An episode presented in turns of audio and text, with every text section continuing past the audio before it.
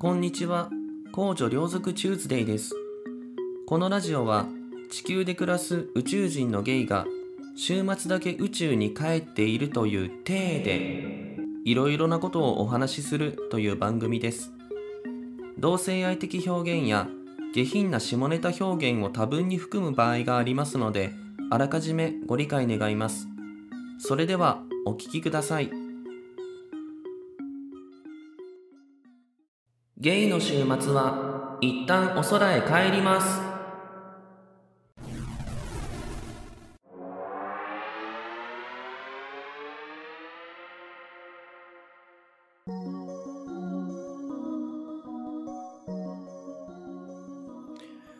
はい、皆さんこんにちは。公女両族チューズデイです。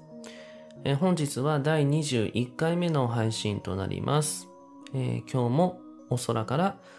お送りしたいと思います。よろしくお願いします。はい。なんか、なんか最近ちょっと気づいたことがあって、うん、自分の性癖っていうか、大したことないんだけれども、あのー電車に乗るときに、まあ電車じゃなくてもいいんですけど、一番わかりやすいのが電車かなと思いますけど、ほら座席があるじゃないですか。椅子ね、ありますよね。で、あの椅子にさ、あのーこう、自分が立ってた、座れなくて立ってたとするじゃないですか。つり革とかに捕まって。で、その、捕まってたんだけど、なんか駅に電車がついて、で、座ってた人がどくでしょ？で、どいてさ、その、そこに自分が座るじゃない？で、座った時にさ、その前の人のさ、ぬくもりがさ、残っててさ、お尻がブワーってあったかくなるじゃん。あれ好きやわって思いました。あれ好きやわ。そう、特にね、あの、まあ、女性のあってもなんとも思わないんだけど、特にサラリーマンがね、座ってた、僕サラリーマンのお尻が好きなんだけれども、サラリーマンが座ってた後のあのぬくもりが、おーってなる。な、なんて言ったらいいんだろう。なんか、ちょっと溶け合っちゃったね、私たちって思う。意味わかんないけど、なんか、なんて言ったらいいのかな。ちょっと、間接的に何かをいたしてしまったようなね、ちょっと背徳感みたいなのを感じるしね、うん、ちょっと嬉しくなっちゃうね。変態かな？皆さんどうですか？なんか、あのぬくもり？人が座った後のさ、席のぬくもり、そこに座ってさ、わーって暖かくなるの。気持ち悪いって思う人が多いのかな？ああいうのって。僕はね、特になんとも思わないんですよね。まあ、別にどんな人だろうが、あの、あ気持ち悪いって、こう、うわ、ぬくもりがぬるいわって思わないの。思わないし、それがいけてる、僕がね、いいと思う男性だったら、なんかちょっと、ね、ピコピコピーンってなっちゃうかもしれない。うん。しみるわってなる。まあそんな発見がありました。すごくどうでもいいですけどね。まあそういう週末ですわ。皆さんはいかがお過ごしでしょうかうん。えー今日はですね、えっ、と、お便りを、えーまたいただいておりまして、お便りをね、読まさせていただきたいと思います。で、このお便り、なんと、ブラックホールにぽいにいただきました。はい。皆さん忘れてませんか？ブラックホールにぽいの存在を。ね、ブラックホールにぽいっていうのは、あの、ブラックホールに捨ててしまいたい皆さんのね、心の叫びとか欲望とか思い出とかそういうのがあったら送ってくださいっていう、そういうコーナーです。ね、覚えてました？うんなんとね、それに初めて、そのコーナーに、あの、初めて来ましたよ。ありがとうございます。はい、じゃあ、えっ、と、読まさせていただきたいと思います。えーお名前、ラジオネーム、えー、そうきさん、えー男性の方です。そうきさんってあのそうきさん？かなと思って、これ。ねえ、あの、僕ね、ごめんなさい、ちょっとおおお便りの内容に入る前に、ちょっとあれ、あれなんですけど、僕ね、このポッドキャストを始めるときに、あの、もともとポッドキャストはね、好きな番組がいくつもあって聞いてたんだけれども、あの、自分もいざやりたいなっていうね、聞いてるだけじゃなくて、自分もこうしてやりたいなって思ったきっかけになった、ポッドキャスト、影響を受けたっていうのかな、そういうポッドキャストがいくつかあるんです。うん。で、いくつかあって、そのうちの一つがね、今も大好きで毎回聞いてるんだけれども、あの、まあ、ゲイの方がね、やられてるポッドキャストで、二人でやってるポッドキャストなんですよ。男性のゲイの方が。で、そちらのパーソナリティの方に、ソキさんという方がいらっしゃって、一人。そのソキさんなのか、ちょっとわからないんだけれども、ただ、名前一緒なだけかもしれないしね。うん。違うかもしれないんだけど、どうなのかなって思っちゃいました。うん。たださ、これ全く別人でさ、あのー、関係ないのにさ、僕が勘違いしてね、あ、あのソキさんだっつってさ、そんな感じで読んじゃうと、本当にご迷惑をおかけすることになるかもしれないので、その、どのね、ポッドキャストのことなのかっていうのは、それはちょっと、ポッドキャスト名は言わないでおきますね。言わないでおきます。うん。あ、前髪。前髪が。前髪が目に入った。痛い痛い痛い。痛い。前髪が目に入った。あー、前髪が水晶体グリグリしてくる。あ、すいません。取れた。取れました。すいません。今ね、前髪がね、目に入ってきちゃったんですよ。痛くてそれがね、前髪が、前髪がね。何のことかわかりますよね、皆さん。ごめんなさいね。えー、で、まあそんな感じなんですけれども、まあよかったらね、教えていただきたいんですが、まあいいや、あの、どちらのたとえどちらのソキさんであったとしても、あの、お便りをいただくことは等しく嬉しいので、はい、うん、ありがとうございます。ね、それじゃあ読まさせていただきたいと思います。私ね、ちょっと恥ずかしくてね、これ確認できなかったんですよ。だって、ねなんか DM とか送ってさ、え、違いますけどみたいな感じになったらさ、ちょっと恥ずかしいじゃない？うん、だからちょっとね、おおじけついちゃった。まあいいや。はい。お便りお読みします。えー、いつも楽しく拝聴しています。えー、なぜか僕には幼い頃からカースト的な思考がこびりついています。えー、具体的には他人の容姿、学歴、趣味、思考などで自分より、えー、趣味、思考などで自分より上か下かを勝手に判断してしまう自分がいるのです。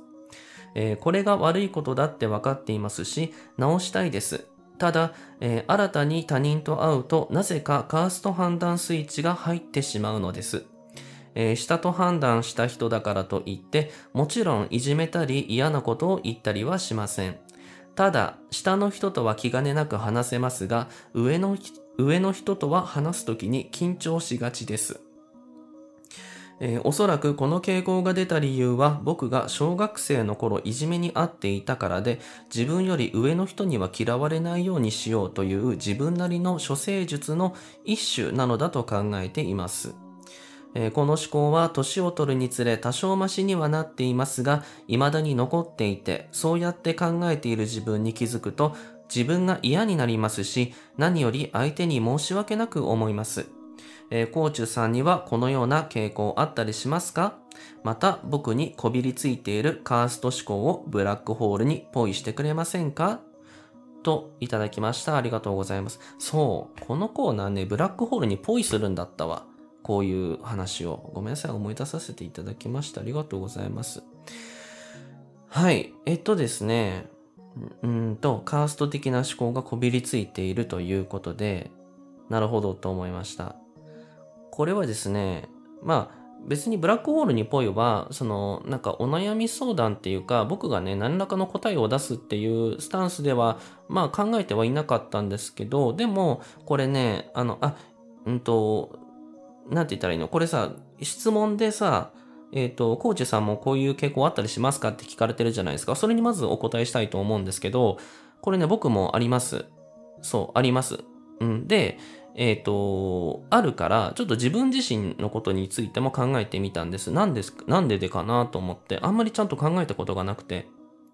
そうそう。だからちょっと、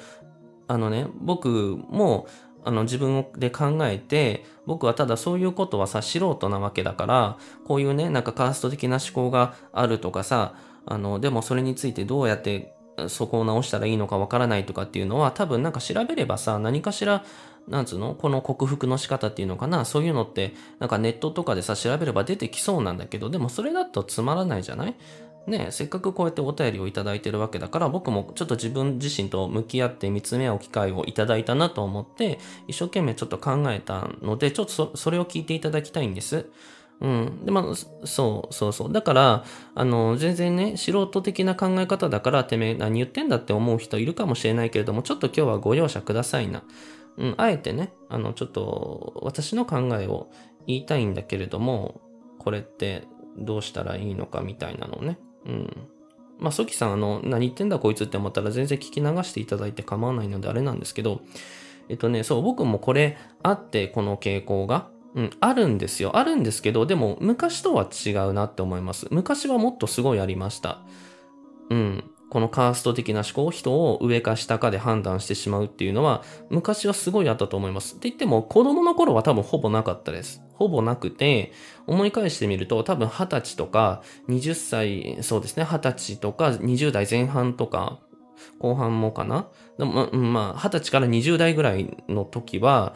結構ね、あったと思う。その時が一番ひどかった。ひどかったっていうと、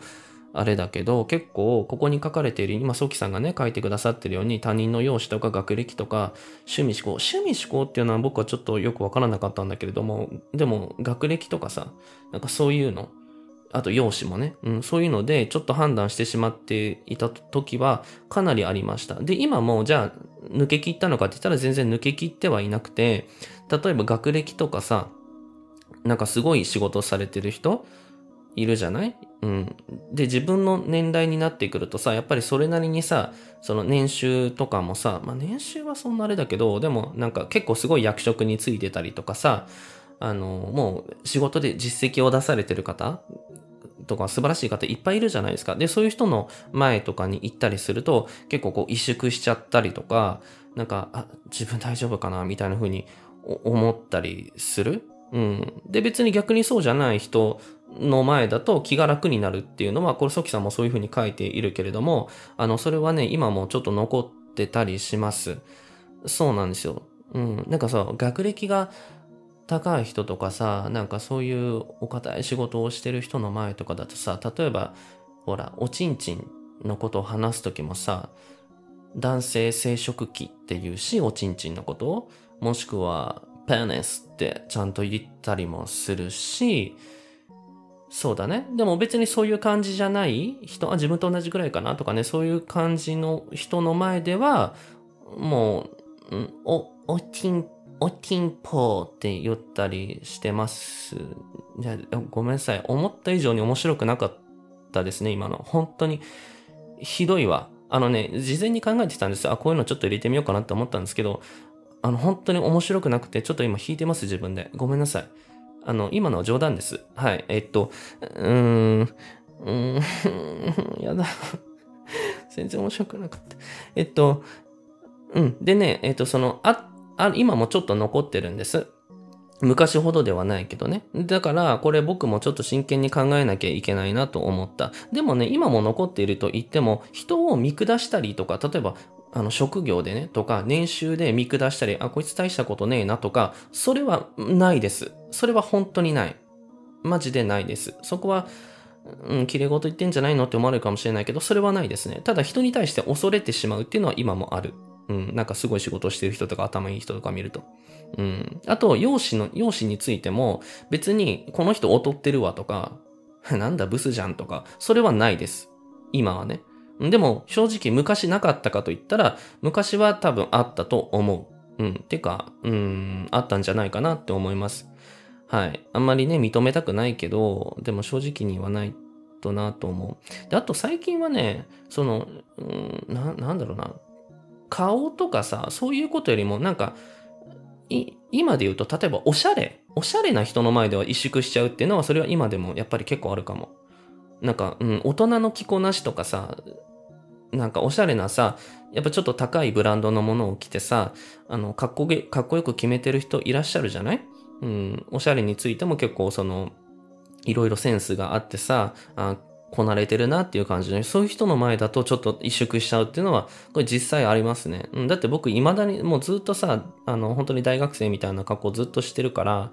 うん、やっぱりそういう人からするとね、ちょっと萎縮しちゃうっていうのは今でも残ってるわ。うんうん、そうですね。はい。まあ僕はこんな感じなんですけど、まあ、で、ソキさんも、えっ、ー、と、他人の容姿、学歴、趣味思考なので、上か下かを勝手に判断してしまうっていうことだったんですよね。うん。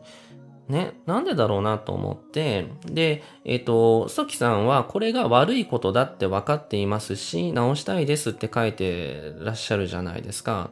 で、僕もこれ良くないなって思ってるんです。自分のそういうところを。というか、思わされたというかね、今回改めて考えさせられて。思ったんだけど、でも、じゃあ、なぜダメなのか？なぜ悪いことなんでしょうか？なぜだと思います？ちょっと考えてみたいなと思ったんですよ。なぜダメなのか？うん。あの、いや、うんと、なぜダメなのかって、パッと言われて、口で説明パッとできるかなと思うと、僕なんかうまいこと説明できなくて、ちょっと考え込んじゃったんですね。なんでダメなのかなって考えたら、だってその、なんて言ったらいいの？結局さ、これって、なんか生き物の本能みたいなところがあるんじゃないかなって思ったんですよ。うん、なんて言ったの？その生存戦略みたいな。あの、種の保存じゃないけどさ、なんて、なんて言ったらいいんだよ、そういうの。あの、ね、このソキさんはさ、えっ、ー、と、小学生の頃いじめにあってた、で、それゆえの処世術みたいな風に言ってらっしゃるけれども、まあ、処世術、そう、確かにそうかもしれないと思うし、でもそれってイコール、どうなのかな？あの、生き物としてのさ、生存本能みたいなものに近いのかなっていうのも思ったわけ。うん、だからこれ、正直このカースト的な思考っていうのは多分多くの人が持ってると思うんですよ。みんな言わないかもしれないけど、どうなんだろう。他の皆さんもないですか？ねそういうのあるよっていう人、またそれとどう向き合ってるよっていう、こういうふうに向き合ってるよっていう人いたらね、また別途お便りをいただきたいと思うんですけど、つまり、なんかその生き物として、その、なんて言ったらいいのかな、その強いものに憧れたりとか恐れたりするっていうのは当たり前なのかなって思ったんですよ。うん、強いっていうのはここで言うその例えば学歴とか容姿がいいっていうことね。まあ容姿が良ければその子孫を残しやすいっていうのは実際にあったりとかすると思うんです。あとまあ学歴があるとかさ、年収が高いとかさ、そういうのがあると、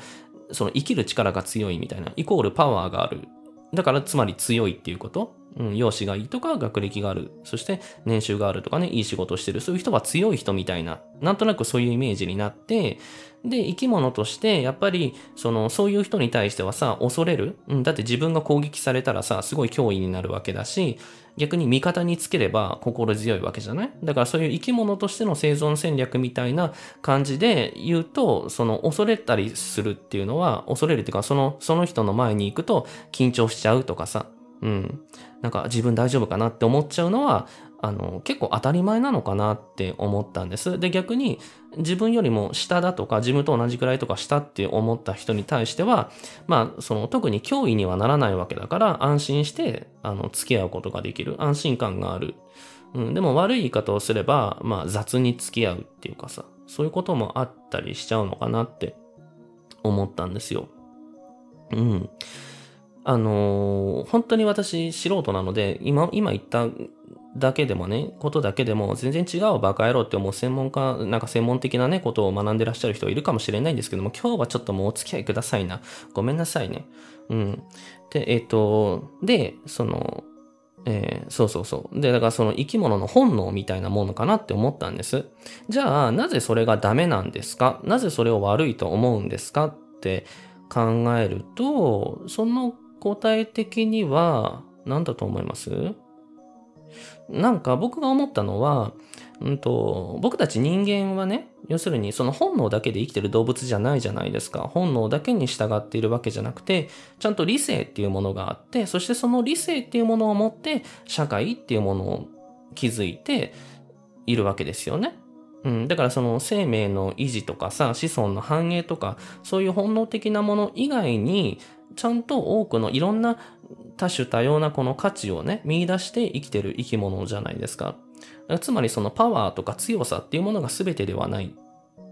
わけですよね。うん、そういう生き物だし、で、そしてその自分、なんかその経験上、なんかその自分の大事なお友達とか好きな人とか、自分にとって、なんていうの親しい友人大切な人ってさ、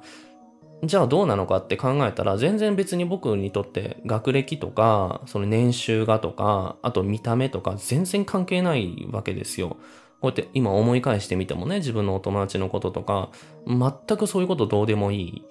うん。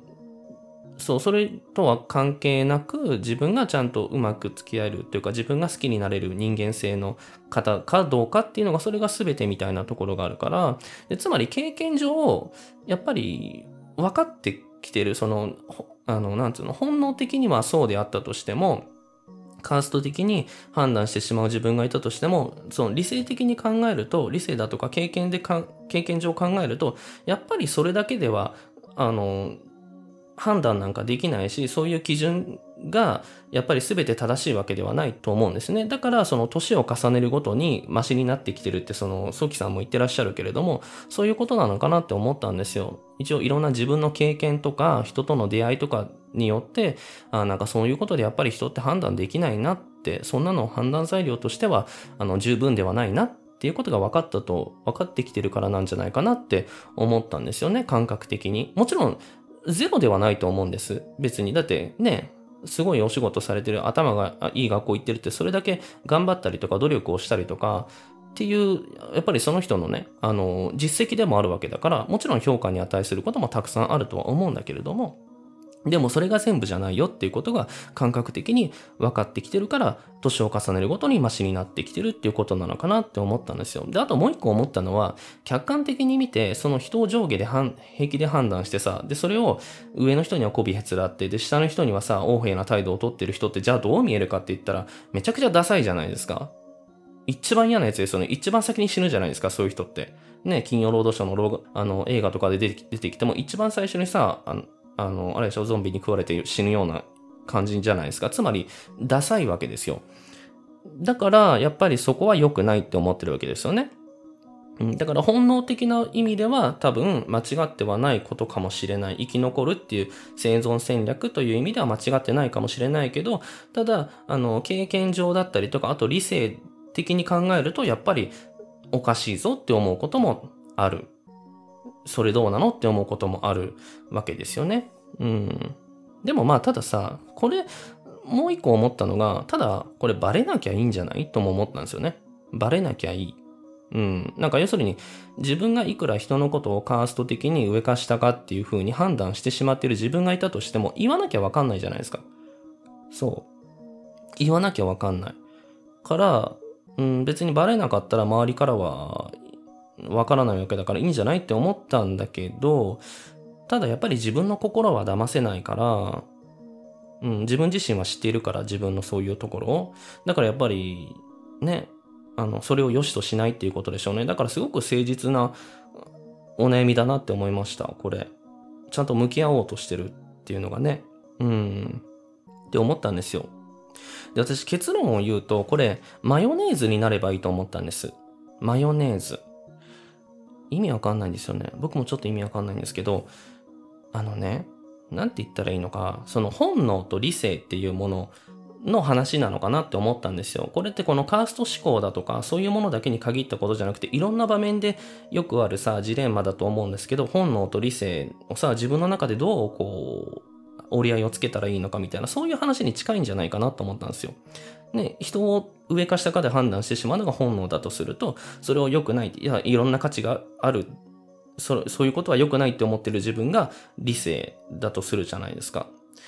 ね。で、この二つをどうやって、あの、なんつうの、折り合いをつけたらいいのかなっていうことなのかなって思ったわけですよ。うん。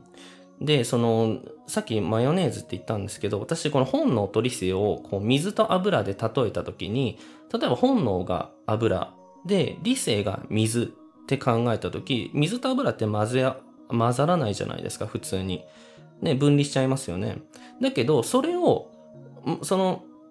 二つでもどっちも大事なものだから、本能も理性も。大事なものだから、分離しちゃうんだけど、それをなんとか、なんとかして、こう、かき混ぜて、うん、混ざらない、あの、混ざらないというか、溶け合わない溶け合わないんだけど、こうガーってかき混ぜて、いわゆるその、乳化させようとしているっていうことなのかなと思ったんですね。乳化っていうのは、あの、水と油とかさ、そういう混ざらない二つの物質っていうか、そういうものをガーッと混ぜ合わせて、細かく細かく粒子にして、あの、混ざり合ってる状態のことを乳化って言うんですよ。だから例えば、あの、ドレッシング？うん、ドレッシングとかでよく例えられるんだけれども、あれって、こう、瓶に入ってる状態だと、その、水と油の層で分かれてるじゃないですか。ね、例えばイタリアンドレッシングとかだとそう、特にそうだと思うんですけど、で、それをよく振って、よく振って、で、よく、この中身が混ざった状態でサラダにかけるでしょ？で、その、よく振って混ざってる状態、その状態を乳化って言うんですね。うん。で、ただそれって、一瞬混ぜて、こう振って、その時は混ざったとしても、ほっとくとまた分離しちゃうじゃないですか。そういうもんなのかなと思ったんです、私。この理性と本能みたいなものって。うん。だけど、それって仕方のないことでもあるかもしれないんだけど、でも、それを良しとせずに、まあ、その、早期さんはね、あのなんていうの、常にそのガーッと混ぜて、あの、水と油、理性と本能を、あの、混ぜ続けて、なんとかこう馴染むように、あの、どちらも必要なことだけど、あの、なんて言ったらいいの？決して偏り、偏りがないようにしようとされてるのかなっていうふうに、あの、思ったんですよ。うん。なんか、私、その、このカースト的な思考を、じゃあ、全くゼロにできるかとか、言ったら、それは僕は正直難しいんじゃないかなって思いました。うん。それはちょっと難しいんじゃないかなって思ったんですよ。だってすごく強力な、なんだろう、本能なんじゃないかなって思ったんです。うん、生き物として。あの、上下で人、人というか、ものに対して強い弱いで判断してしまうっていうのは。だからそれを消すことは正直難しいんじゃないかなって思うけど、でも今のちょっと分かりにくい例だったかもしれなくて本当に申し訳ないんだけど、その自分の経験や理性っていうものと本能っていうものをとにかくこう攪拌して、この化学反応じゃないや、こう混ぜ合わせて、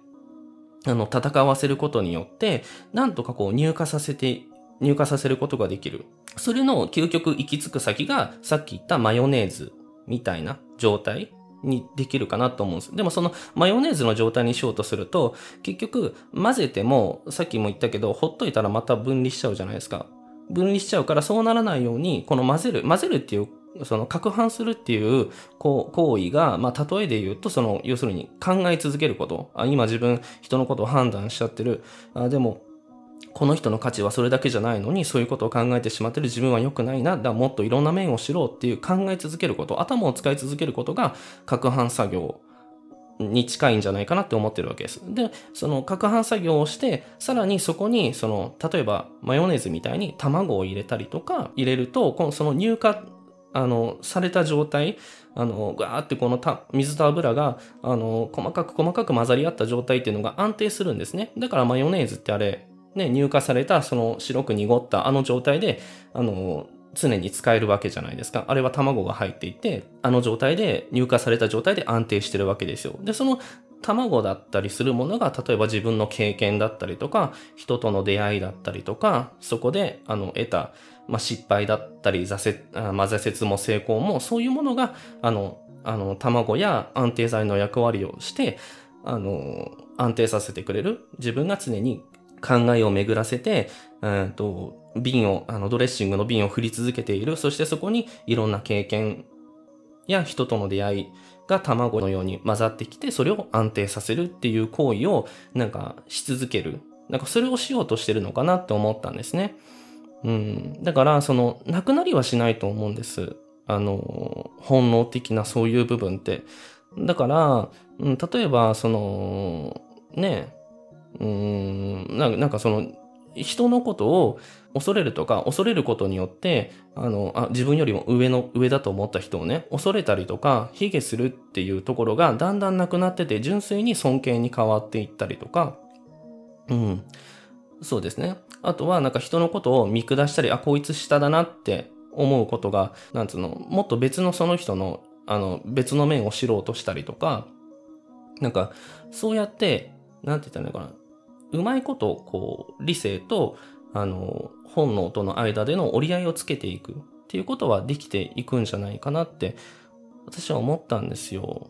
全然わかんない例えかな。ごめんなさいね。いや、中にはね、その今の言った本能と理性、その混ざり合ってないドレッシング、2層に分かれてるドレッシングを、そのまま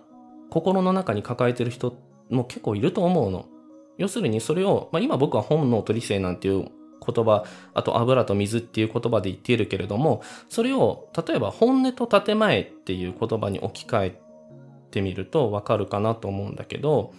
うん、なんか外ではさ、人、あの、会社とか外にいるときは、まあ優しい感じというか人当たりがいい感じなんだけど、でも実は心の中では人に対するそういう、うん人のことをすごく見下したりとか、あの、そういう気持ちが実はすごく渦巻いてるような人って結構いるんじゃないかなって思う。うん。あ本の取り性、水と油っていうのをさ、そのまま割り切ってさ、あの、生きてる人もいると思うんだけど、僕はちょっとそれはね、なんか、それはそれでしんどい生き方だなって思っちゃう。うん。だってしんどくない？そういうの。ねえ。まあだから、それを良しとするかどうかですよね。別に私は、あの、理性の部分、水の部分だけ世の中にさらして生きていく。で、自分の中には油の部分がいっぱいあるけど、別に私はそれでバレなきゃいいと思ってるわっていう生き方の人は多分それで生きていくんだろうし、うん、でも多分早期さんはそうではないでしょうね。うん。だからすごく誠実だなと思いました。ありがとうございます。伝わったでしょうか僕が言いたいこと。だからマヨネーズになろうってことですよ。マヨネーズになりましょうっていうことが言いたかったんです。いや、僕はなりたいなと思ったんですよ、今。うん。で、ここまで聞いて、ね、なんか本当に意味わかんなくて、なー言ってんだこいつって思わせた、思わせちゃったら本当にごめんなさい。はい。もうすぐに記憶から消去していただいていいといいと思います。このラジオはね。うん。でも本当にね、あの、今回ちょっとね、深く考えさせられてありがとうございましたって感じですよ。なんか、こうして自分の中にある人からさ、見えない部分のこと、あの、言わなきゃわかんない部分のことをさ、こうやって誠実に文章にして書き出して、で、その誰かにね、こう言って吐き出したりとか、あの意見を求めたりとかするってすごいことだなって思ったんですよ、私。前にもね、その、まどろみのハウルさんっていう方がね、ラジオ、あのこのラジオにあの、お便りをいただいたりとかしてさ、その時も、そのちょっとね、自分の内面のこと、あの、送ってくださったんだけれども、あの、すごいみんな自分自身と向き合ってるんだなと思ってね、私、本当に、あの、感心しました。感心しましたって偉い、偉そうな言い方しちゃうけれども、僕はね、結構こういうところとかはね、あんまり向き合わずに来た人間なので、あの、ちょっと恥ずかしかったですね。自分のあり方っていうのが。うん、なので今回、えっ、ー、と、結果マヨネーズっていうわけのわかんない話になっちゃったんですけど、あのー、いかがだったでしょうか？はい。なので、えっ、ー、と、まあ、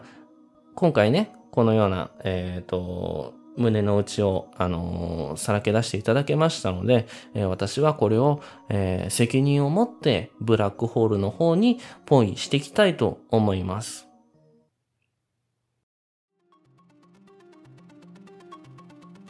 さあ、ブラックホールに近づいてまいりました。あ、すごいプレッシャーです。吸い込まれそう。それじゃあ、ソキさんのカースト思考をブラックホールに、ぽい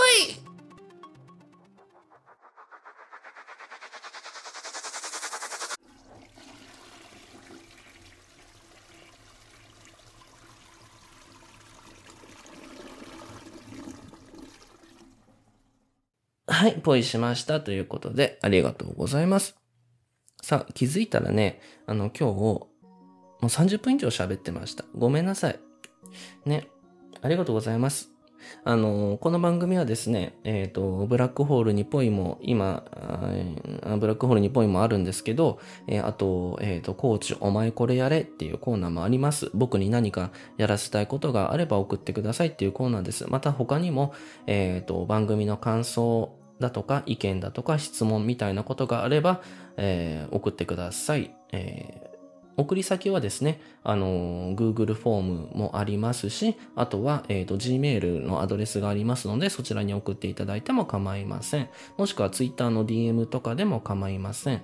はい。まあ、その送り先に関しては、えっ、ー、と、この番組の説明欄とかに貼ってありますので、それをご確認いただければなと思っております。で、えっ、ー、と、ハッシュタグなんですけど、えっ、ー、と、この番組ハッシュタグが一応ありまして、えゲイお空というハッシュタグがあります。えゲイがカタカナで、おがひらがな、で、空は、え宇宙と書いて、えゲイお空と読みます。まあ、そのハッシュタグをつけて、まあ、何かしらツイートでね、感想とか置いていただけると、とても嬉しく思います。はい。えー、そして毎週金曜夜10時、えー、更新予定でありますので、えー、皆さんよろしくお願いいたしますということで。はい。ちょっと本日は長くなってしまったんですけれども、え今日はこれぐらいで終わりにしたいと思います。えそれでは皆さん、また次回お空でお会いしましょう。ダラランダラランダラランラン